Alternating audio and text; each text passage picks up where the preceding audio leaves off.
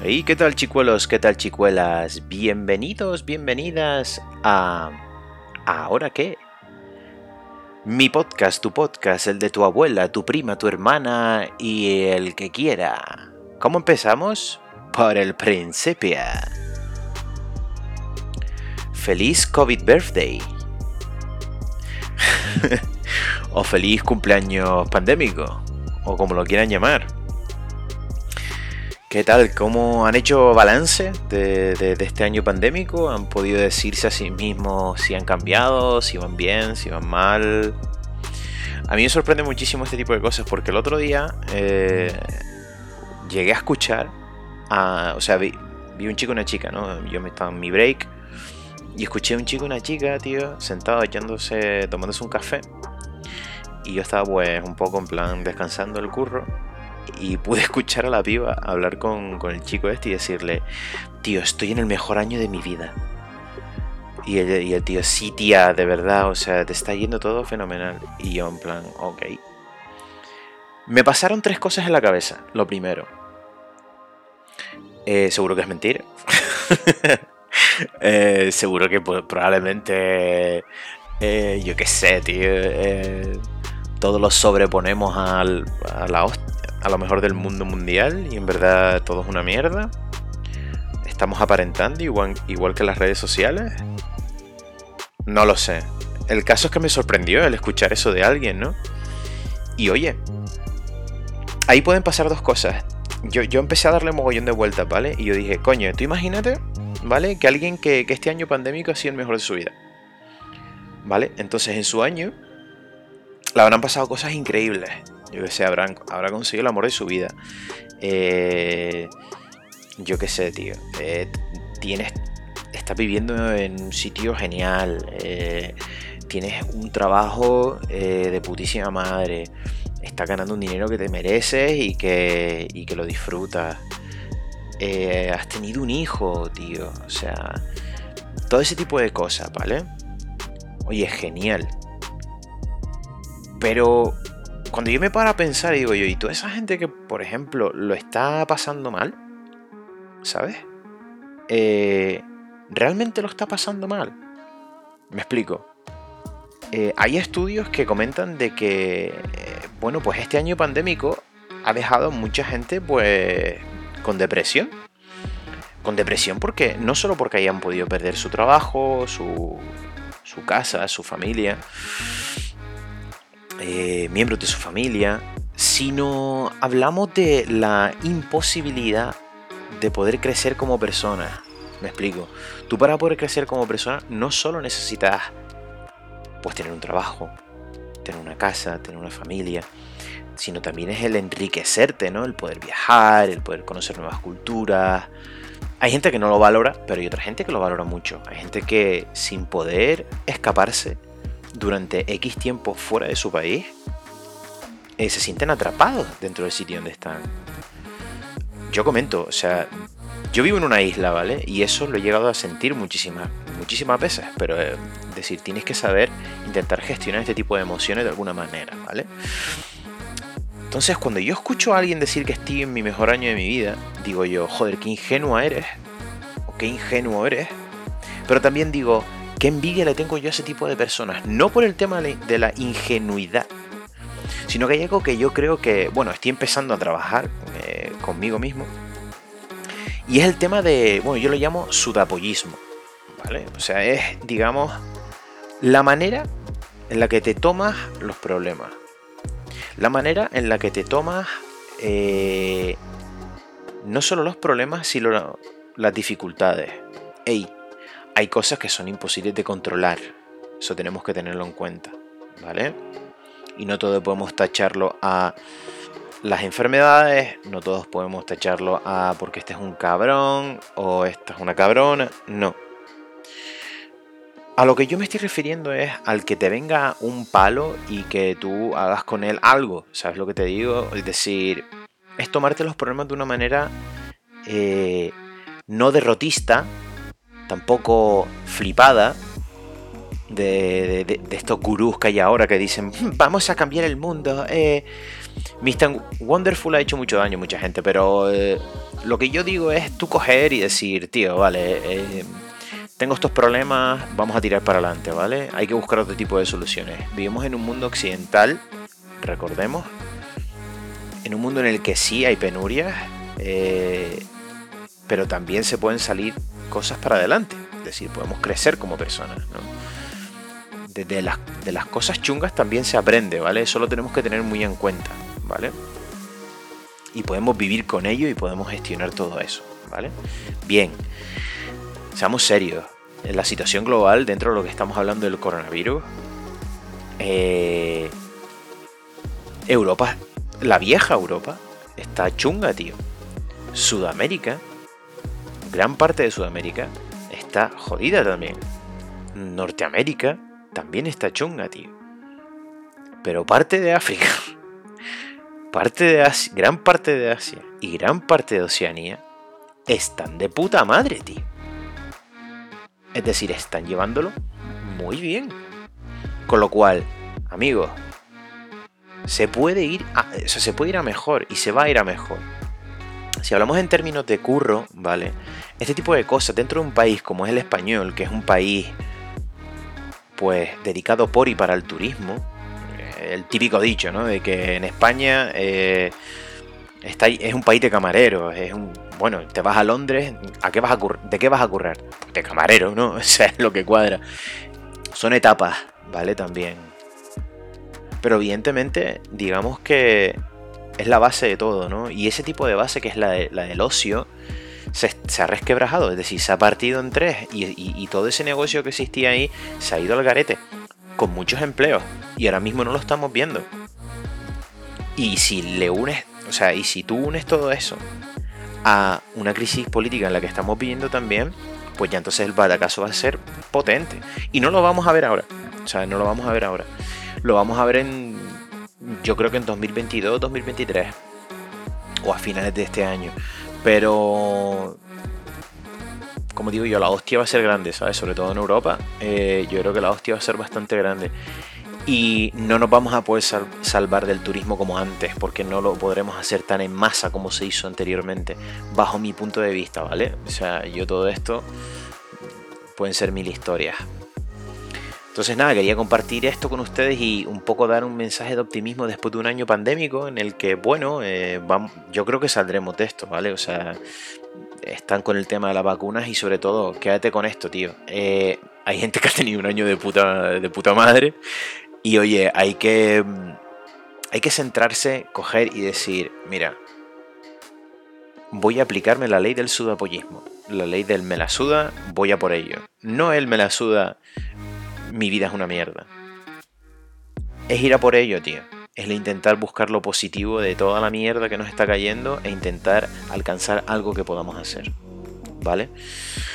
Sé que suena muy Mr. Wonderful, pero es lo que me ha salido y, es la reflexión a la que yo he llegado a. En la que yo he llegado, básicamente. ¿Vale? Bien, pues después de esta reflexión absurda de, de gurú, de de, yo qué sé, de revista del corazón, pues quería un poco llegar al carrusel de noticias, ¿vale? Entonces vamos a por el carrusel. Vale, vamos a empezar con, con el país.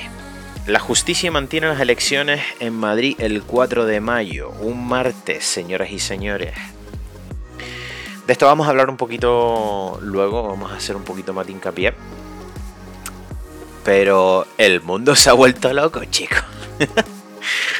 Bueno, lo dejaremos un poquito para más adelante. Eh, seguimos leyendo en el país y pone la carga policial durante la vigilia por Sara Everard en Londres eh, desata una ola de indignación. Recordemos que eh, Sara Everard fue una chica que de 33 años asesinada por un policía, según comentan, y y bueno, todavía están en, investigación, ¿no? Pero básicamente las relaciones entre la justicia y el pueblo se está resquebrajando también en, Reino Unido. seguimos leyendo un poquito y pone Ponferrada, año 20 después de Nevenka Fernández. Me llama mucho la atención esto porque salió un documental hace muy poco sobre el caso de, bueno, se llama El pueblo contra Nevenka Fernández por Manuel Llovis, ¿vale? Que es el que hizo el documental este. Yo me quedé flipando, ¿vale? Yo no sabía nada de esto.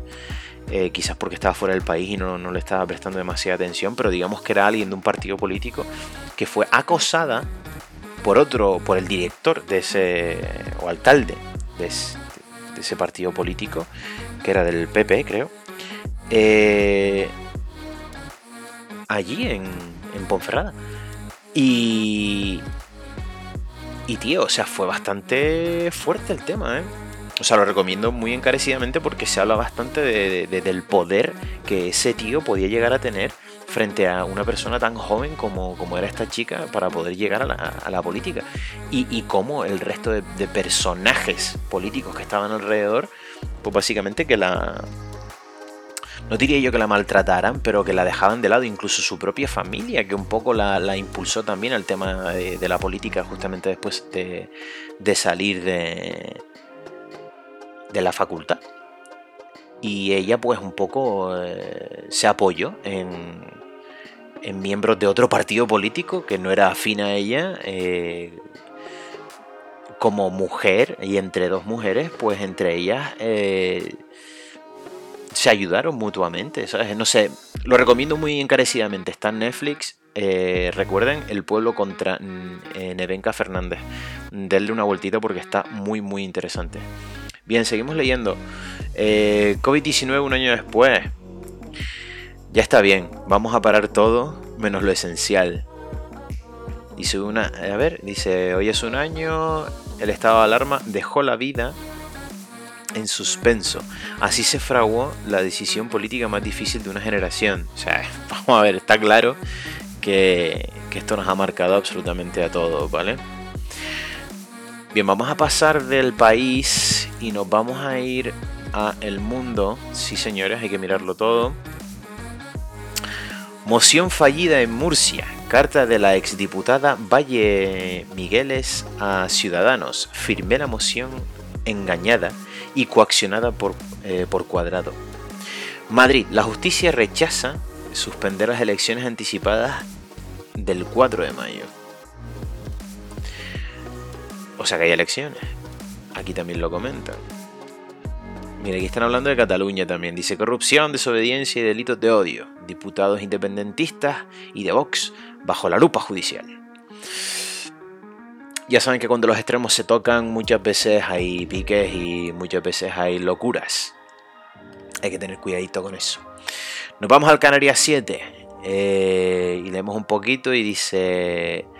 Sanidad impone nuevas restricciones desde este lunes en las islas. Y todo esto es por el tema de, de la Semana Santa, ¿vale? Esto es un poco eh, en plan para evitar que haya alguna tontería, ¿no?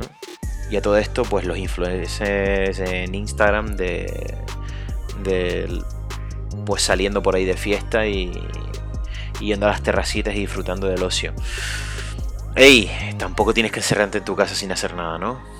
Lo puedo entender. Un nuevo episodio de violencia en las raíces acaba con varios detenidos.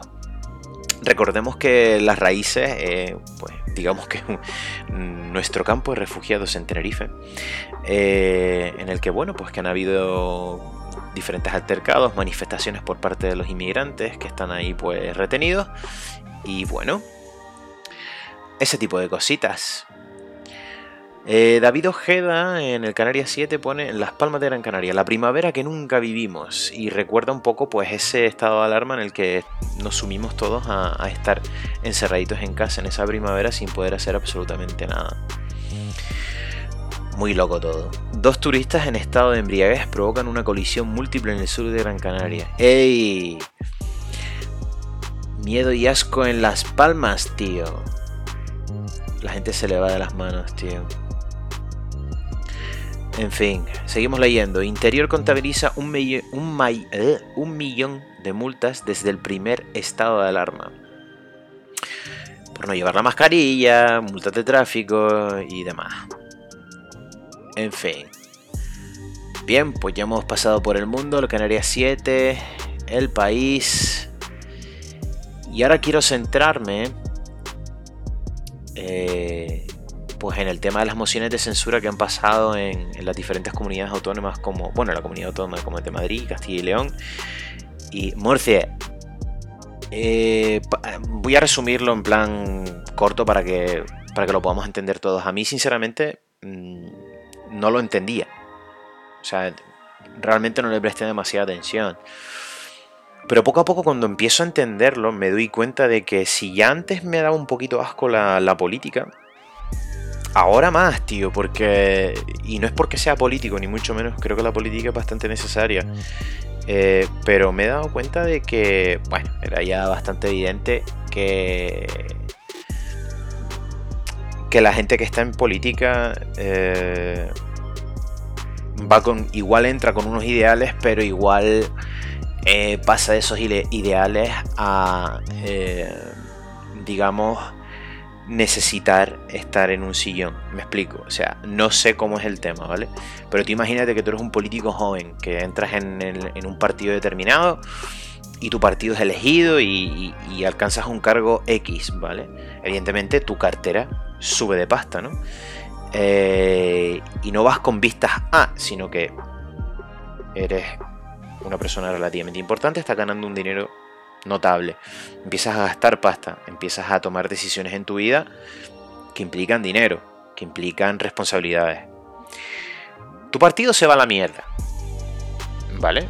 Tu partido se va a la mierda y, y tú te quedas sin, sin curro. ¿Vale? Tienes que volver a buscarte la vida para poder trabajar.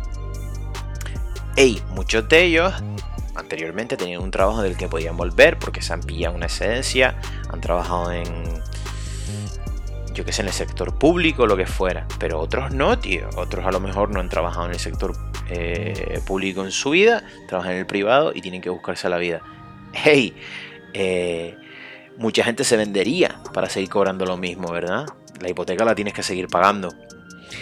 Eh, quiero pensar que, que la política, sobre todo en este país, que deja mucho que desear, por no decir que es una puta mierda, se ha ido eh, jodiendo precisamente por eso. ¿Vale? Es la sensación que me da. Entonces, ¿qué pasa? Que este tipo de emoción de censura que, que va dentro de, digamos, de querer cambiar algo, de querer decir, hey, eh, no nos estáis dejando hacer lo que nosotros decidimos hacer. Pues como habían tantos pactos hechos en diferentes comunidades, se han ido rompiendo uno por otro, con lo cual afectan a todos, ¿vale? Porque han dicho, hey, si este lo hace, yo también lo voy a hacer. Y como me pilla al lado, pues evidentemente nos afecta, ¿no? De alguna manera determinada. Pues yo también. Entonces, en, relativas normas generales, eh, esto afecta eh, en mucha medida a mucha gente. Eh, me explico. Si hablamos un poco de Madrid y, y, bueno, y de que Ayuso, que haya dejado su, puesto para, poder entrar en elecciones, eh, y que ella lo haya hecho para, para favorecer y para que se decida, bueno, evitando así una moción de censura, evidentemente, decir, no me echáis, me voy, ¿no? Un poco, un poco eso, ¿no? Eh, ella haciendo eso, básicamente lo que está haciendo es un poco obligar al pueblo eh, madrileño un martes, 4 eh, de mayo, a, a, ir a elecciones, tío, y a decir a ver qué es lo que está pasando, básicamente. Y tras las otras mociones de censura, otros pactos para evitar mociones de censura, otro tipo de tonterías, básicamente lo que hacemos es que la gente se, vende por un sillón muy rápido, tío. Y a todo esto, quien realmente está ganando son otro tipo de políticos, tío. Y sobre todo, quien más está ganando en todo esto es el PSOE, tío. Yo te comento, o sea, intento ser lo más apolítico posible, pero recordemos que nuestro presidente español llegó a la chita callando, cabrón. Y fue un tío al que su propio partido le dio puerta, tío. O sea, ojo, ¿eh? Chiquita remontada, ¿me entiendes? Esto demuestra que muchas veces en un país el que menos hace o el que menos ruido hace, no quiere decir que te la vaya a meter doblada porque no lo sabemos, pero, tío, igual puede pillar más cosas, ¿sabes lo que te digo? Eh, pero bueno, una de las cosas que yo he estado investigando también es el tema de Ayuso, ¿no? Que, bueno, presidente de la Comunidad de Madrid. Madrid, la capital de España, ¿vale? ¿Qué hacemos con todo esto, tío? Eh, ella directamente mm, tomó ciertas medidas en Madrid en favor de, la hostelería, dando un poco a entender en plan, tío, tenemos que salir para adelante como sea, porque es que se me está yendo de las manos. Voy a coger una pasta que no tengo y voy a hacer un hospital. Eh, luego me hace mogollón de gracia porque mucha gente critica acciones de gobierno como diciendo, hey, este tío se ha gastado una pasta que lo flipas en, eh, en una cinta de correr que, le costó 2.000 euros. Tío, pero tú te crees, tío, que 2.000 pavos eh, es algo que tú no tienes ni puta idea de los presupuestos, loco. O sea, a lo mejor ese presupuesto ya estaba dentro. La gente no tiene ni idea del tema del dinero. No te puedes quedar, no te puedes quejar por 2.000 pavos. Y no te puedes quejar por un jodido youtuber que se va, ¿sabes? A, a pagar impuestos a otro país. Que al final se lo van a reventar también. Es decir, lo que sí es cierto es que hoy por hoy está habiendo una crisis política, sobre todo en España, y yo creo que en varios sitios del mundo, pero concretamente en España bastante brutal. Y si eso lo juntas con una pandemia más una crisis económica que se está entrando, el panorama pinta muy negro, ¿sabes? No sé cómo va a salir el tema, pero se avecina eh, algo potente en España sobre todo, ¿no? Y como no tengas curro, prepárate. Sí es cierto que están abriéndose otro, otro tipo de, alternativas, pero amigo, eh, estamos en, un, en una época de cambio, sobre todo en España, que no sabemos muy bien cómo va a ir. ¿Vale? Y cerrando un poco esto, eh, quería pasar eh, a otro tipo de carrusel, ¿no? Vamos a pasar por el carrusel de, de novedades freak, ¿vale?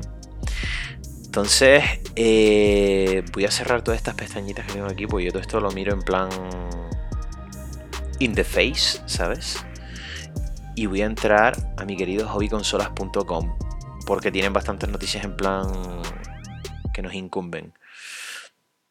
Una de ellas, por ejemplo, eh, y que quería, bueno, primera, el capítulo 73 de Ataque a los Titanes o Attack of Titans no se emitirá hoy por un seísmo en Japón. Flípalo. Seguimos leyendo. Y nos vamos a ir a las primeras reacciones a la Liga de la Justicia. Eh, de Zack Snyder son muy positivas eh, y luego tiene mucho humor y emoción. Esperemos que no sea el típico humor de Marvel. O sea, DC es otra cosa. Esperemos que salga así. Mucho humor y emoción. Leemos un poquito por encima. Dice, aunque el estreno no será hasta el 18 de marzo, hoy HBO ha dado luz verde para que los primeros afortunados en ver el film den sus primeras impresiones de Liga de la Justicia de Zack Snyder. Y casi todas las voces coinciden en lo mismo. Se trata de un film mucho más divertido que, el que pudimos ver eh, en las salas de cine. Oh, oh, tengo miedo. El jueves 18 de marzo se estrenará en la HBO y la Liga de Justicia, tal, tal, tal, tal. Eh, dice, después de tanto tiempo de espera, estas son las primeras reacciones. Bien, vamos a ver un par de par de reacciones, ¿vale? Dice, algunos influencers y periodistas ya han podido ver la Liga de la Justicia de Zack Snyder. Y han compartido en Twitter eh, sus primeras sensaciones. Eh, y vamos con una de ellas, ¿vale? Stephen M. Colbert. No sé quién es, pero vale. Dice, hablaremos de esto durante mucho tiempo. No es lo que esperas, indistintamente de lo que esperes más divertida que el corte para cine. Es como una temporada entera de Juego de Tronos en 4 horas. Se siente como si fueran 2 horas y media. Vale. Otra por aquí. De Justice Max. Associate Producer. Muy bien. Dice, es la película que todos hemos querido y mucho más. Da en la diana, duele, te hace reír, llorar, te levanta y te hace creer que la era de los héroes ha vuelto. Es corazón, tristeza, esperanza, dolor, epicidad. Es catarsis, me encanta. Bueno. De este hombre me lo puedo esperar todo. Scott McLean. Su puta madre lo conoce. Dice, es todo lo que los fans han esperado, quizá más. Y es cierto, su tono es más ligero. Es el blockbuster con los héroes de DC que hemos estado esperando. Todavía tiene corazón y momentazos de los personajes. He llorado múltiples veces. Oh, Snyder, tiene un par. Vale. Meg. La Liga de la Justicia de Zack Snyder es una montaña rusa de emociones, una historia sobre estar unidos y ayudarte y ayudarse unos a otros a alcanzar su potencial. Cada héroe brilla a lo largo del film. Un equilibrio perfecto de humor y sentimientos. Ok. Otro, Nicholas Aren. Acabo de ver a Liga de Justicia de Snyder. Wow, me encanta este film. El tema de la familia prevaleció durante toda la película. Un fuerte mensaje sobre los lazos entre padres y sus hijos conectó conmigo a un nivel emocional. Vale, este tío lloró. Amateur Watcher. Snyder dice, es una obra maestra que me ha erizado la piel de principio a fin. Todo el tiempo no podía crear las, crear las cosas, o creer, entiendo que dice aquí, que dejaron fuera. Eh, y es de locos lo importante que es Cyborg en la historia principal. Realmente es el corazón del film. Cuidado, ¿eh? Pistitas, ¿eh? ¿Será cabrón? O sea, Cyborg es bastante importante. Hmm. Puede ser curioso, cuanto menos. Vale, vamos a entrar un poquito ahí en videojuegos.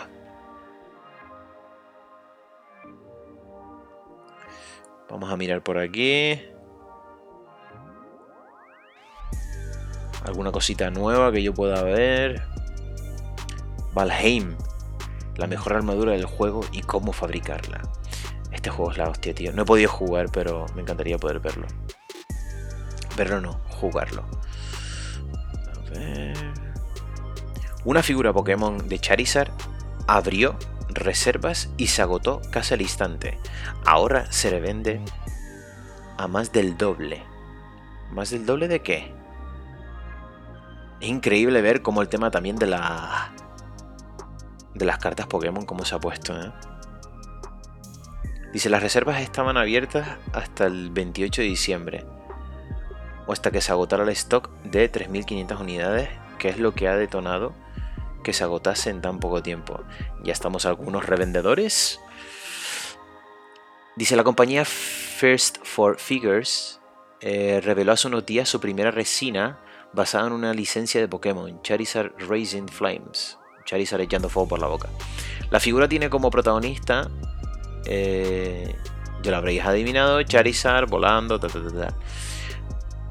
Dice, pero eso no es todo, ya que tiene un LED que ilumina estas llamas y que se carga mediante USB. En fin. ¿Veis? Esto entra un poco también hablando sobre las cartas Pokémon y toda esta movida, tío. O sea, yo sigo sin entenderlo. A ver, yo puedo llegar a entender que la gente pueda tener ciertos coleccionables, pero es algo que a mí sinceramente no me llama mucho la atención. Si es cierto que, bueno, sí, yo podría coleccionar, yo qué sé, diferentes tipos de comic books o mangas o lo que tú quieras. Porque es algo que le puedes sacar partido, no tú, sino también alguien de, tu familia en algún momento determinado, ¿no? Si, si en ese momento quieres que, que le eche el vistazo. Vale, aquí hay otro reportaje que pone diferencias que ya conocemos entre Resident Evil 7 y Resident Evil Village. He de reconocer que he intentado jugar a los Resident Evil, pero tío, o sea, es algo que, no puedo con los de miedo, tío, lo siento. El próximo 7 de mayo podremos disfrutar de Resident Evil 8 Village. Village o Village. la nueva entrega de la saga de Capcom para PlayStation 5, Xbox Series X, S, PC, PlayStation 4 y Xbox One. Esta octava parte continuará eh, los acontecimientos de Resident Evil 7 en la piel de Eden Winters. pero tendrá muchas diferencias con su predecesor en términos de ambientación, personajes, estilo visual y hasta jugabilidad. Por ello, te mostramos las 10 diferencias que ya conocemos entre Resident Evil 7 y Resident Evil Village. Miremos las la movidas. El Duke, el nuevo bujonero. Ok. Dice todo un buen juego de Evil 4 recuerda con cariño la inclusión de bujonero, o mejor dicho, los bujoneros, que eran mercaderes a, los que podíamos comprar armas, mejoras para estas, objetos de curación y otras muchas cosas. Pues bien, en Resident Evil Village tendremos un carismático Duke que hará las veces pues, de, de ese tipo de mierda. Mapa más extenso, ¿vale? Pues el mapa es más tocho. Bien. Nuevos enemigos, vampiros, hombres lobo What the fuck. Resident Evil está. Vuelven los queridos zombies. Uno de los puntos más carismáticos de Resident Evil fue la ausencia de los zombies. De Resident Evil 7 estamos hablando. Dice que siempre han sido la seña de identidad y ahora vuelven. Muy bien. El inventario. Dice todo fan de Resident Evil. O sea, es el típico inventario en el que te tienen que caber las cositas, si no, movidas. Y tenemos mucha más acción. Eh, nuevas mecánicas de combate cuerpo a cuerpo. No habrá VR, o al menos de momento. Eso no lo mejor añadido de Resident Evil 7 fue el modo VR, que nos permitía disfrutar de la experiencia de terror de una forma más realista. Hostia. Con el Oculus y toda la mierda esta, entiendo. Muy jodido, tío. Será un juego más largo y duradero. Eso es bien. Dice, si bien Resident Evil 7 tuvo, tuvo algunos DLCs, no tuvimos ninguno, ningún modo multijugador para el juego de Capcom. Resident Evil Village llegará junto a un PvP multijugador gratuito llamado RE. Eh, de Bears, cuya beta ya están disfrutando jugadores de la, Play, de la Play 4 y de la Xbox One. Vale, esto creo que he visto alguna movida. Bien chicos, terminamos el carrusel y ahora quiero hablarles de algo que me ha llamado mucho la atención. Eh, no sé si conocen quién es el, el Chocas, ¿vale? El Chocas es un youtuber, un youtuber eh, y también pues streamer eh, que juega videojuegos y tal, ha salido La Resistencia también. Y pude ver un vídeo de él que me llamó mogollón la atención. El vídeo se llama Nota Isles en casa y en internet. Y es como una reflexión que él hace, ¿no? Y es una reflexión en la que él comenta de que, bueno, de que hay una, madre, ¿no? Que comenta que, bueno, que, su hijo, pues, como que ha usado el tema de que se tiene que quedar en casa por el tema del COVID como de putísima madre, ¿vale? Y él un poco hace hincapié en esto y comenta de, en plan, chicos, eh, está muy bien que, que que juguemos a las consolas, que nos peguemos los vicios padres, pero también, ¿sabes? Tienes que, que, buscarte la vida, ¿no? Entonces él un poco dice, bueno, yo no soy nadie para decir nada, pero evidentemente él tiene una carrera, él tiene un máster, él ha tenido su currito, eh, y un poco ha, viajado, ha salido por ahí, ha salido fiesta con los colegas, eh, se ve con los colegas. Entonces es un poco como dar pie a esos chicos que, que usan quizás el, estar en, casa y estar todo el puñetero día con los putos videojuegos o simplemente viendo contenido a, que sea la base de sus vidas. Y él un poco quiere dar a entender de que eso no tiene por qué ser la base de tu vida. Tienes que un poco reorganizarte y decir, hostia, hay más cosas aparte de eso. Y es el quedar con los colegas de cena, el echarte, yo qué sé, emborracharte con ellos, el intentar pues irte de viaje con ellos o hacer alguna movida con ellos, ¿no? Eh, el intentar un poco salir al mundo eh, y vivir experiencias, ¿no? Que tu experiencia vital, digamos, no sea el jugar única y exclusivamente a videojuegos y a ver series. Y quería llamar un poco la atención con respecto a esto, porque y creo que dejaré el link del vídeo porque me llama bastante la atención que alguien como él lo comente, ¿vale? Y que haga un poco de hincapié a que este tipo de generación que, tiene tantas cosas a mano y que tiene pues la, opción de poder estar todo el día encerrado en su puta casa, que no lo haga. eh, y que busque otro tipo de hobbies aparte de ese. ¿no? Eh, yo podría añadir el que ellos pues, puedan salir, buscar algún tipo de hobby que no sea pues, de deportes, pues que sea yo que sé, que saques a salir fotos, eh, yo que sé, a caminar. Tener una mascota ayudaría mucho si la puedes tener, ese tipo de cosas, ¿no? el tener tu tiempo organizado, pero sin, sin que sea, eh, que sea que fluya, ¿vale? Que no sea en plan hardcore.